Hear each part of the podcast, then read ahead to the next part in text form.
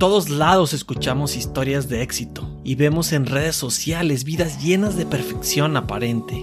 Y luego viene esa graciosa comparación contra nuestra realidad y contra nuestras peores deficiencias. Se amplifican las imperfecciones, se incrementa la inseguridad y se genera parálisis. Contraseña Podcast nos presenta la parte humana de nuestros invitados. Lo no tan presumible, sus malas decisiones, sus caídas, su cruda realidad. El mundo requiere menos perfección, más empatía, más vulnerabilidad. La contraseña que abre infinidad de oportunidades incluye tanto nuestros dones como nuestras sombras.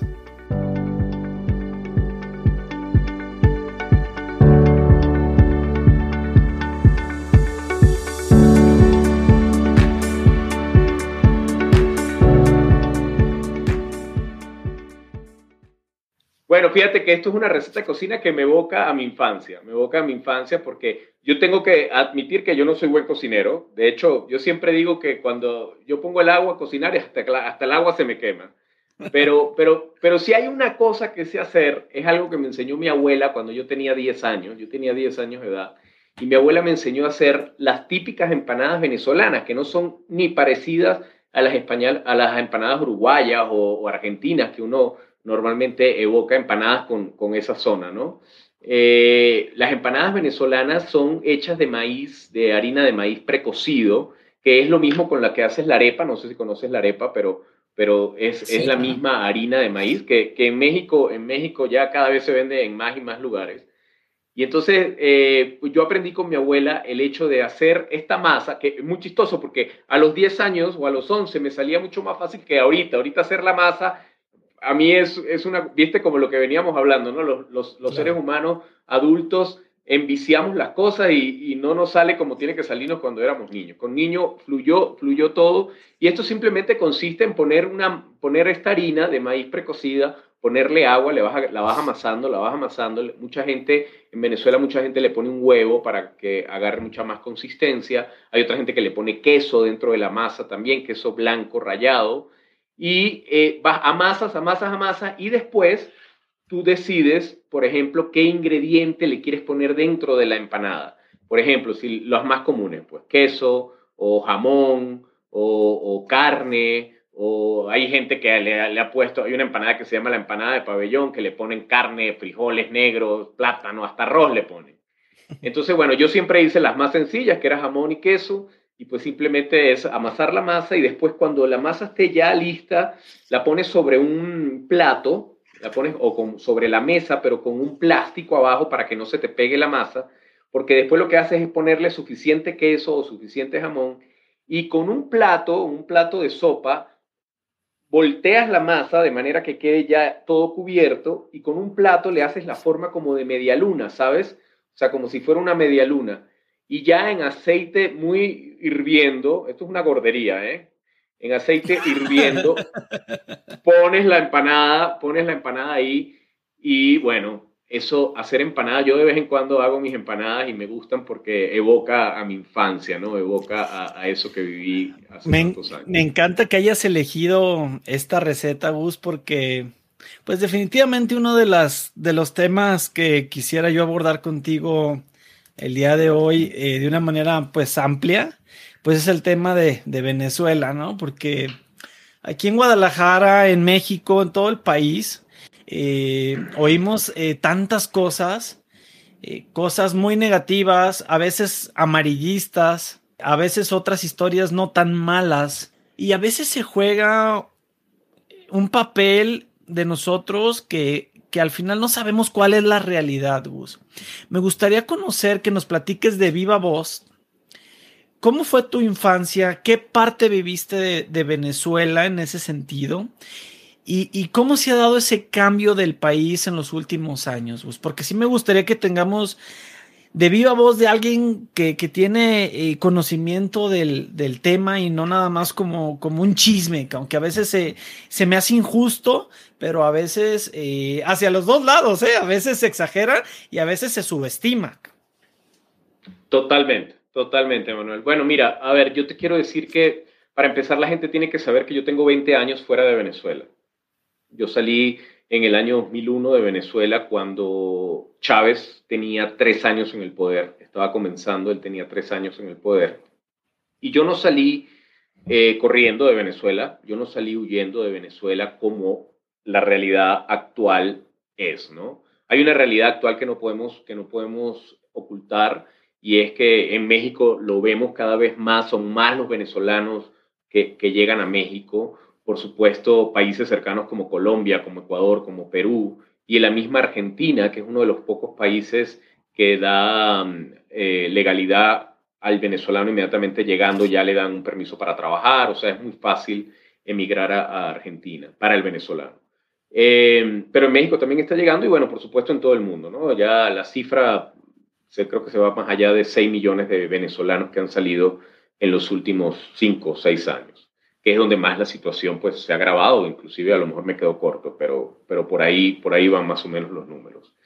Y, y yo quiero decirte que la Venezuela que yo dejé, la Venezuela que yo, que yo puedo añorar, porque definitivamente el hecho de, yo amo México, amo este país, yo me hice mexicano, yo por decisión propia, yo tuve la oportunidad de convertirme en ciudadano mexicano, yo viajo por el mundo con, pasaporte mexicano, y, déjame decirte que, la Venezuela que yo añoro, que es la Venezuela que yo dejé, no existe ya. O sea, no, es una, Venezuela que yo, mi infancia en Venezuela, Manuel, fue eh, de jugar en la calle, de, jugar pelotita. Nosotros le llamamos pelotita de goma. Tú sabes que en Venezuela el deporte oficial es el béisbol. Entonces, entonces, claro, ahí han salido grandes jugadores de béisbol de Venezuela. Y, y, pues todo niño en la infancia jugó béisbol en la calle. Yo jugué en la calle, yo, me, yo regresaba con las rodillas rotas y negras a la casa y, jugué, y jugué mucho eso. Y yo vivía en una ciudad que se llama Caracas, que es la capital de Venezuela. Y mm, Caracas es una ciudad complicada, es una ciudad grande, es una ciudad, es una ciudad convulsionada, es una metrópoli muy convulsionada. Y Caracas tenía una, un oasis dentro de la ciudad que era una montaña. Es, es, porque ahí está la montaña, eso gracias a Dios no, no se ha acabado. Pero eso es, una montaña que se llama el Ávila, se llama el Cerro del Ávila. Bueno, hasta el nombre le cambiaron esto, esta, esta gente. Y mm, yo pasé, yo fui Boy Scout. Entonces yo fui Boy Scout desde los nueve años de edad como hasta los 20 años. Fui Boy Scout y yo recorrí el Ávila de pe a pa, de la A a la Z, y me quedé a dormir ahí en tiendas de campaña y veía las ciudades de arriba y cuando ya éramos adolescentes nos íbamos al Ávila en la noche, eh, cuatro amigos, cinco amigos, solos, sin nada, sin tienda de campaña, solamente a pasar la noche allá. Y eso, eso hoy en día no se puede hacer. Eso hoy en día no se puede hacer y esa es una realidad. Y no se puede hacer porque la situación del país, la situación del país cambió, Manuel. La situación del país, el Venezuela, tú sabes que Venezuela tiene las reservas petroleras más grandes del mundo por encima inclusive de Arabia, por encima de Arabia Saudita. Venezuela es el primer país en el mundo con más reservas petroleras. Esas reservas petroleras están guardadas, están en la faja del Orinoco, están abajo, 20 subsuelos por debajo. Y eh, Venezuela no tiene la tecnología para, para, para sacar ese petróleo. Y mm, Venezuela, de ser un país rico, un país, en los años 50, en los años 40, 50 y 60, eh, llegaron muchos, muchos españoles, muchos italianos, mucha, mucha migración europea, portugueses. En Venezuela la, colonia de portugueses, italianos y españoles es enorme. O sea, colonias enteras de solamente esas, esas nacionalidades. Colombia, nosotros, nosotros recibimos al colombiano por muchísimos años. Venezuela fue el país de, de recibir al colombiano cuando Colombia estaba en guerra, cuando Colombia Colombia tenía tanta guerra de, por el tema del narcotráfico. Y Venezuela fue un país que lo tuvo todo para ser, llegó a ser en algún momento la primera economía de Sudamérica. Eh, cuando me acuerdo, yo estaba chiquito, yo tenía probablemente cinco años, seis años, se hablaba del, del dólar 4.30, que era cuatro bolívares por, por un dólar, ¿no? Eh, y bueno, Manuel, ¿qué te puedo decir? Llega, llega un Mesías, la gente lo vio como un Mesías, Tú sabes que en nuestros países latinoamericanos hay un problema sistémico, hay una enfermedad sistémica, yo le llamaría endémica más bien, porque es una, es una enfermedad que tenemos los latinoamericanos, y me incluyo como latino, yo soy, yo soy un fiel creyente de mi raza, yo, yo donde vaya defiendo a los latinos y, me siento más latino que nadie, y, y, pero tenemos un problema, tenemos un problema y nuestro grave problema, yo, yo creo que tenemos un cáncer, eh, pues han sido nuestros gobiernos, ¿no? Pero nuestros gobiernos han sido elegidos por nosotros, han sido elegidos por la gente. Y eso, y eso es un problema que tenemos. En Venezuela ocurrió eso en el año 1992, cuando Chávez da un golpe de, militar al poder, fracasa, él fracasa en ese golpe militar, lo meten preso y el tipo ahí se martiriza, se convierte en un mártir, se convierte en un héroe nacional y eh, un presidente, Rafael Caldera, le da el indulto, lo saca y ahí es donde este hombre se catapulta. O sea, este hombre dice, yo voy a llegar a ser presidente de este país y por supuesto un pueblo cansado de, de tanta corrupción, de políticos, ya sabes, dos partidos políticos muy parecidos aquí a México, dos partidos políticos que gobernaban, que tenían el poder.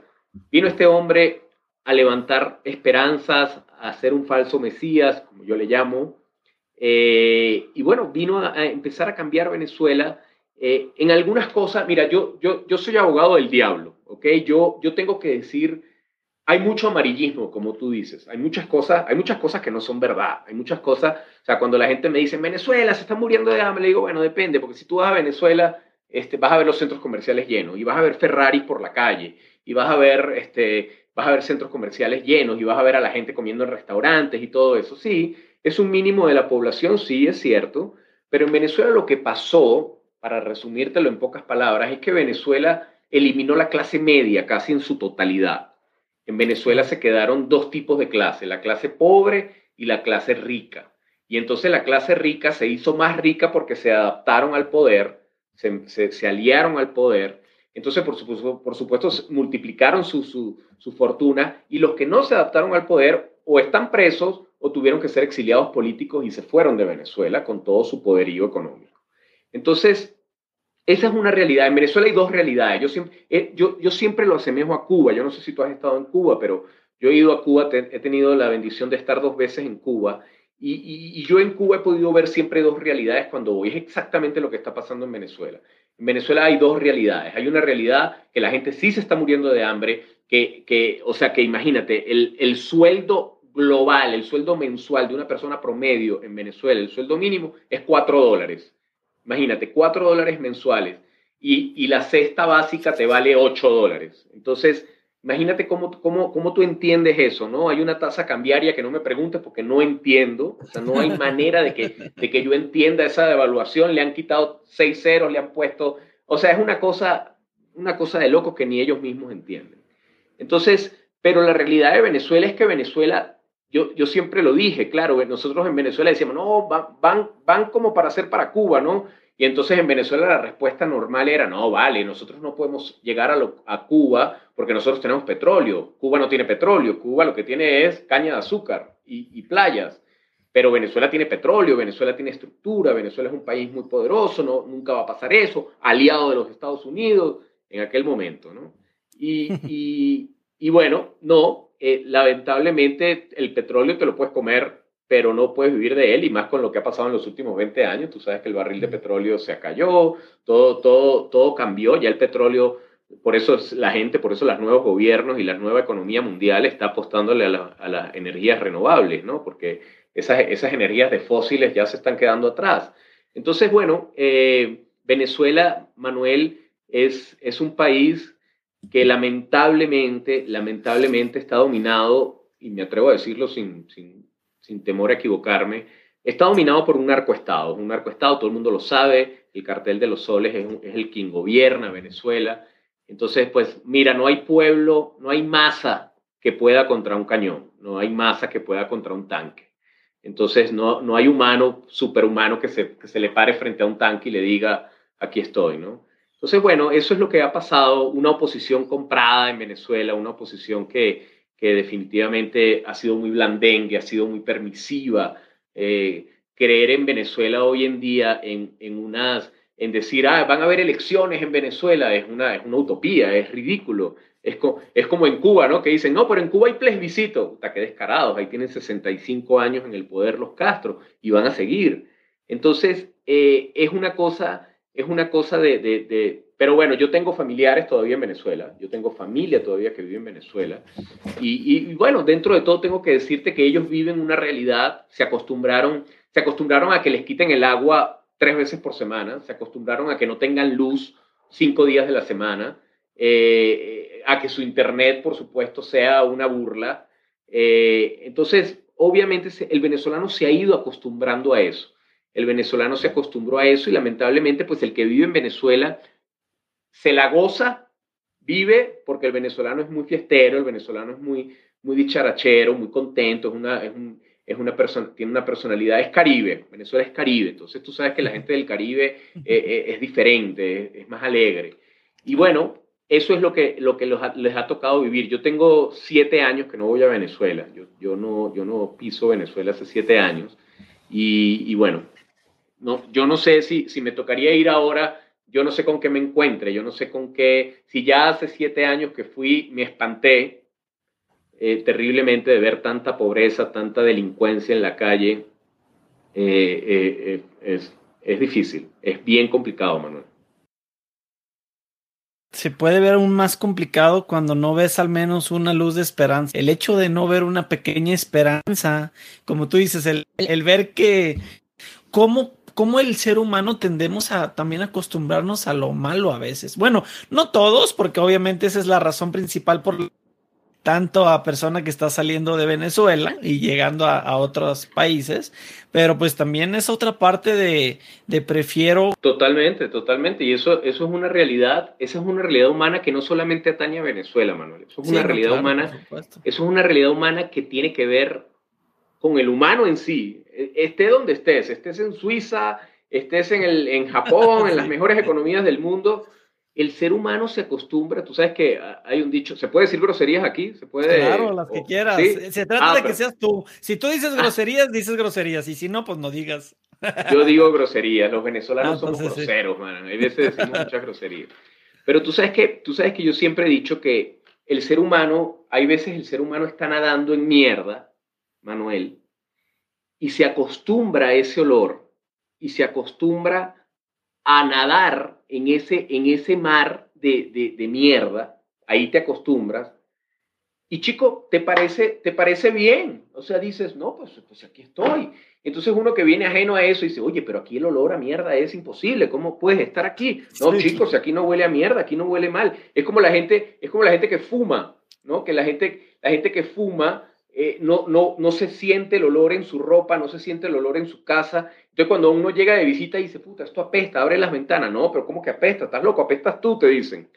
Entonces, es eso. Yo creo que la, la, consigna del ser humano sucede que, que te acostumbras, hablábamos de eso al principio, ¿no? Que los niños se acostumbran, pero no solamente te acostumbras a lo bueno, te acostumbras a lo malo también y no te das cuenta y no te das cuenta que estás ahí hasta que puede ser que la mierda te llegue a la nariz y a los ojos, y entonces ya, puta, ya no puedas abrir los ojos porque ya no puedes ver, y entonces digas, puta, espérate, déjame quitarme un poquito más, y entonces ves un poquito más de verde, empiezas a oler a lavanda y empiezas a ver que hay mejores olores allá afuera, y entonces es cuando te decides mover, es cuando dices, no, espérate, déjame quitarme todo esto y déjame ver que hay otras cosas allá afuera mejores, ¿no? Cuando tú saliste de Venezuela, la mierda hasta arriba en tu vida. Me imagino que hubo alguna otra razón de peso por la que decidiste hacerlo. ¿Cuál fue esa situación?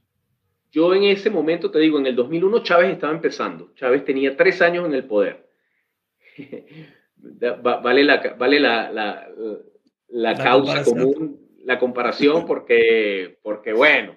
vamos a buen ritmo. Vamos, vamos, a, vamos ahí, vamos ahí a ver qué pasa. Pero, pero sí, cuando Chávez tenía tres años en el poder, no había sacado la personalidad realmente que él traía y que traía guardada desde hace muchos años. Y entonces, bueno, las cosas estaban dentro de todo bien. Yo me acuerdo, yo me acuerdo que fui a una primera marcha en Venezuela en el año 2000 y, de, la oposición, en donde hubo millones de personas para que este señor se fuera, no sé qué y tal. Venían unas elecciones, el bendito referéndum revocatorio, que es toda una trampa y es todo un sistema detrás de estos discursos eh, populistas, comunistas, dictatoriales, socialistas, yo no sé ni qué son. Eh, y, y yo, a mí me llegó una oportunidad de trabajo, Manuel, que era imposible rechazar. Yo trabajaba, yo trabajaba en una empresa norteamericana que estaba basada en Venezuela, abrió Venezuela primero que cualquier país de América Latina, para que veas el potencial que, que, que, Venezuela definitivamente tiene, muy, muy grande. Yo trabajaba en esa empresa en ese momento y la empresa, en aquel momento mi jefe me dijo, mira, hay una oportunidad para ti en México, vamos a abrir México. En mi mente, te lo juro, Manuel, que hasta ese momento yo de México conocía al Chavo del Ocho. y a Doña Florinda. y a Doña Florinda y al Chapulín y a Chespirito. Todos los personajes de Roberto Gómez Bolaño yo me los conocía porque los niños en Venezuela crecimos con el Chavo. O sea, yo crecí con el Chavo. Y entonces, eh, cuando me dicen México, yo, sin pensarlo dos veces, Manuel, dije, va, me voy a México, voy a, voy a probar vida en México. Y cuando me dijeron, te vas a Guadalajara, esa fue la primera ciudad donde yo viví en México, en el año 2001. Mi respuesta fue, ¿Guadalajara qué? ¿Qué es eso? o sea, no, es la segunda ciudad más importante de México, te va a gustar, te vas a adaptar primero en la Ciudad de México y después de ahí a los seis meses te vas a Guadalajara. Y así fue y yo me enamoré a Guadalajara a primera vista. Pero la razón, respondiendo a tu pregunta concretamente, la razón principal por la que yo salgo de Venezuela, como lo dije al principio, yo no salí corriendo de Venezuela, yo me vine con un paquete expatriado, a mí la empresa me trajo, a mí la, la empresa se cuenta que me sacó de Caracas y me colocó acá en Guadalajara eh, con todo, ¿no? O sea, entonces fue una súper, súper oportunidad que en, en, ningún momento pensaba yo este, desestimar, ¿no? Sin saber lo que venía en, el futuro en tu vida, Gus, ¿Y cómo has llevado siempre la bandera de, de Atraverseamo en tu vida del cambio? Probablemente ese habrá sido tu primer cambio fuerte, importante en tu vida y que haya cambiado de alguna manera positiva tu, tu perspectiva de, de, la vida como tal, porque cambiar de país y, y, realmente sin saber si vas a regresar o no, o cómo va a ser, pues definitivamente creo que fue parte esencial de construir tu esencia. Absolutamente. Yo creo que eso, yo creo que eso definió un rumbo de mi vida. Yo, tenía 28 años cuando salí de Venezuela. Y con 28 años, yo te puedo decir, y se los confieso aquí a los que nos están escuchando, que definitivamente, Manuel, a mí me fue bien complicado el primer año en México. Muy complicado. Yo no te miento si yo te digo que yo hice maletas por lo menos seis veces en ese año. hice maletas diciendo yo no aguanto más, yo me largo. Me regreso. Yo me, regreso. Desde la comida, desde la comida, extrañaba muchísimo la comida de mi mamá. Extrañaba mucho, extrañaba a mis amigos, extrañaba mi casa, extrañaba Caracas, extrañaba el Ávila. y, y fue difícil, fue muy difícil pero yo te puedo decir que ahí empezó mi, mi visión de afrontar el cambio como algo positivo y no negativo. Sí, y, ojo con esto, positivo pasando por cosas negativas, pero que, que en, definitiva, en definitiva me iban a fortalecer y me iban a llevar a lo que yo hoy en día te puedo decir, la mejor decisión que yo pude haber tomado en, en mi vida, eh, en 48 años de vida que tengo, es es el hecho de haber decidido venir a vivir a México. Aquí me salen... No, adelante, sí, adelante. No, no, no, porque básicamente lo que te iba a decir es eso, que yo soy hoy lo que soy gracias a esos 20 años de vivencia en México. Mi vida se transformó en México, yo, yo tomé un rumbo en México que me empoderó, que me, que me ayudó, que me dio fuerzas, solo, porque estaba solo. ¿no? Yo no vine con familia, yo no tenía a nadie, yo me abrí campo aquí solo, yo hice amigos desde cero, gente que hoy en día son mi familia adoptiva allá en Guadalajara y, gente que, que, amo y adoro y que fueron parte de ese, de ese cambio tan rudo, porque la gente cuando no ha inmigrado nunca en su vida, cuando tú nunca has cambiado de país, la gente podría decir, bueno, pero hablamos el mismo idioma, es fácil. No, no, no, no. Podemos hablar el mismo idioma, pero somos bien diferentes. Nuestras culturas son muy diferentes, incluso el colombiano que está pegado a Venezuela es muy diferente al venezolano. Entonces, es un desarraigo, es un desarraigo que, que uno como ser humano sufre. Dicen, dicen los expertos en estrés que una de las cosas que más te causa estrés en la vida es precisamente mudarte.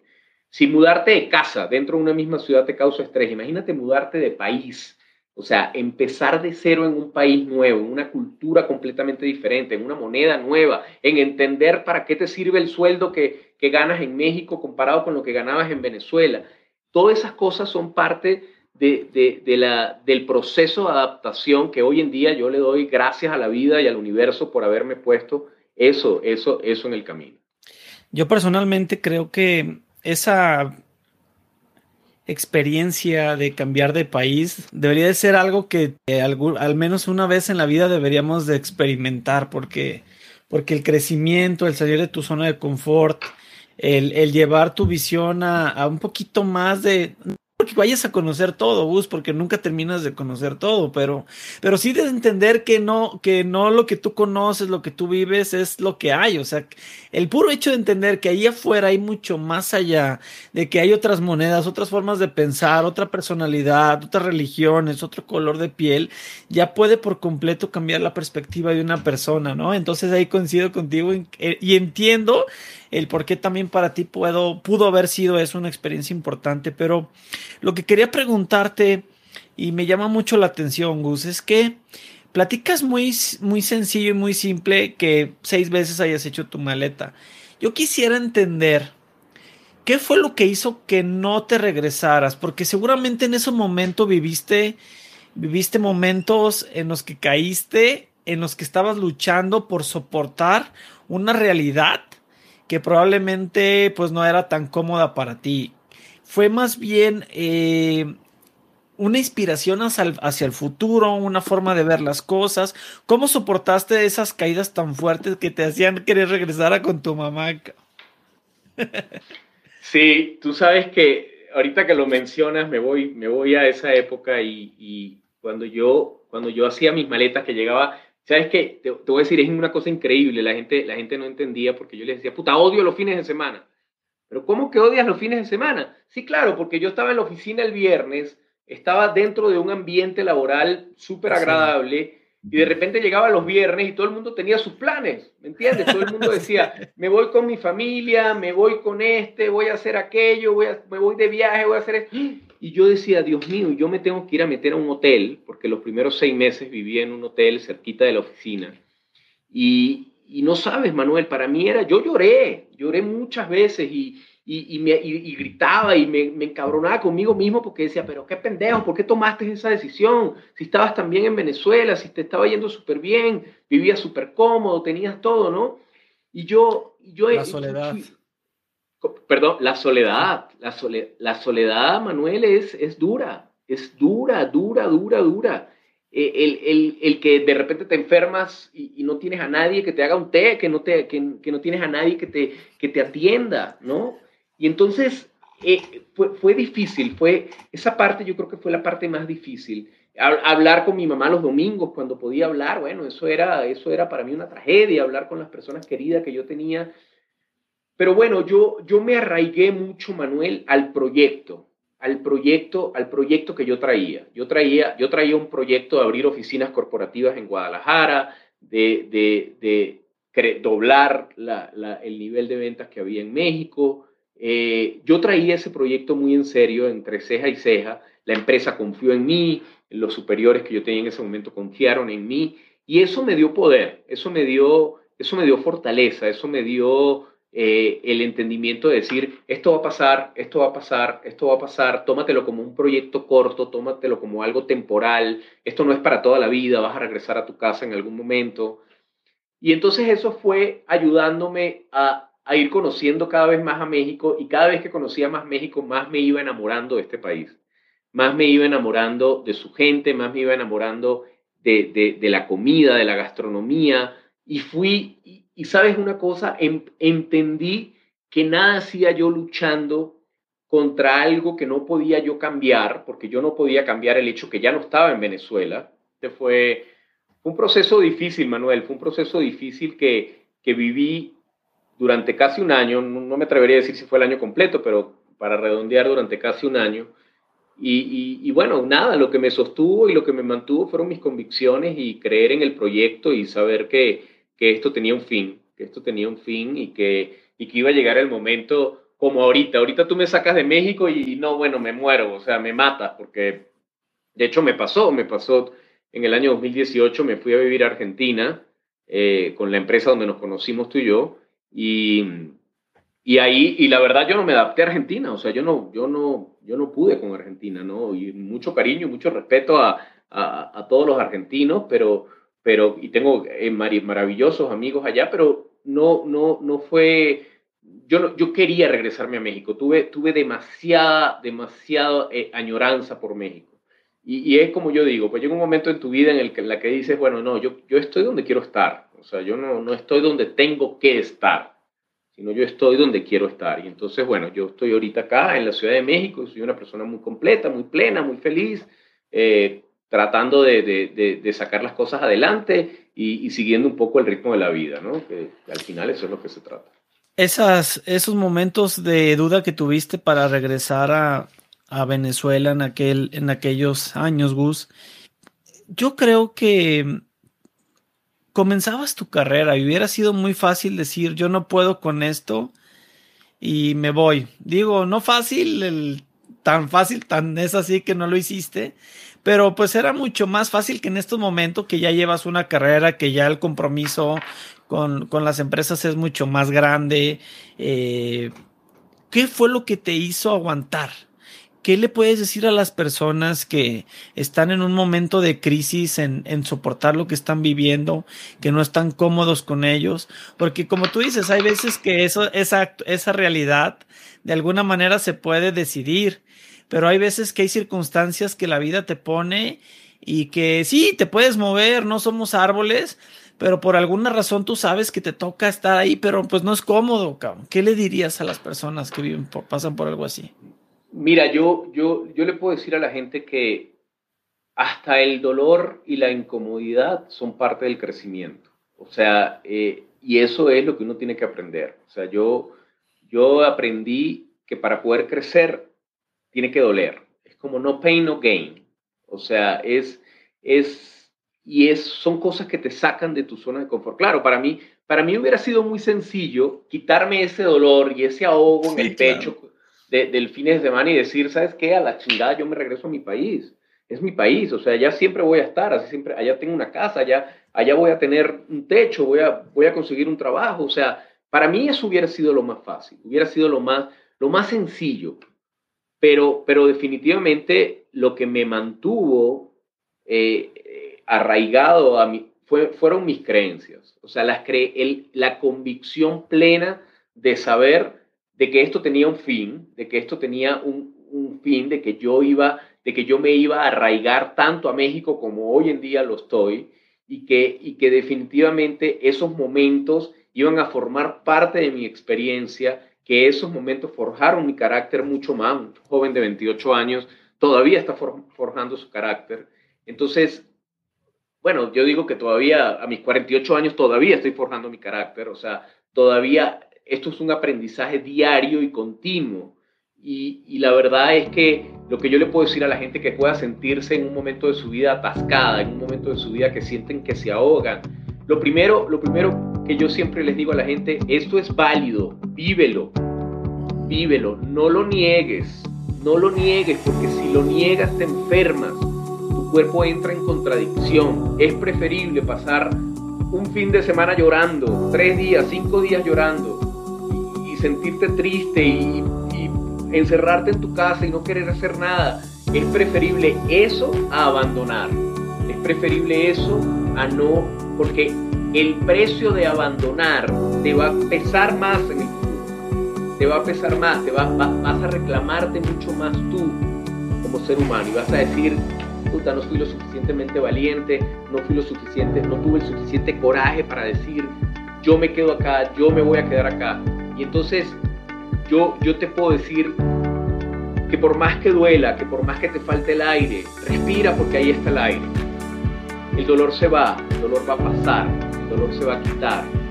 Solamente es, y, yo, yo, yo, siempre, nunca, nunca he sufrido de adicciones, pero, pero yo siempre he dicho que el programa de Alcohólicos Anónimos es, maravilloso porque es justamente un día a la vez, un día a la vez, vamos, vamos un día a la vez, vamos, vamos viendo y a medida que tú vas tachando de tu calendario todos los días, te das cuenta que valió la pena. O sea, valió la pena y sin duda valió la pena.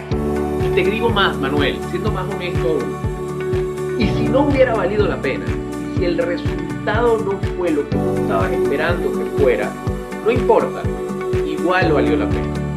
Igual valió la pena porque eso te forjó, eso te hizo crecer.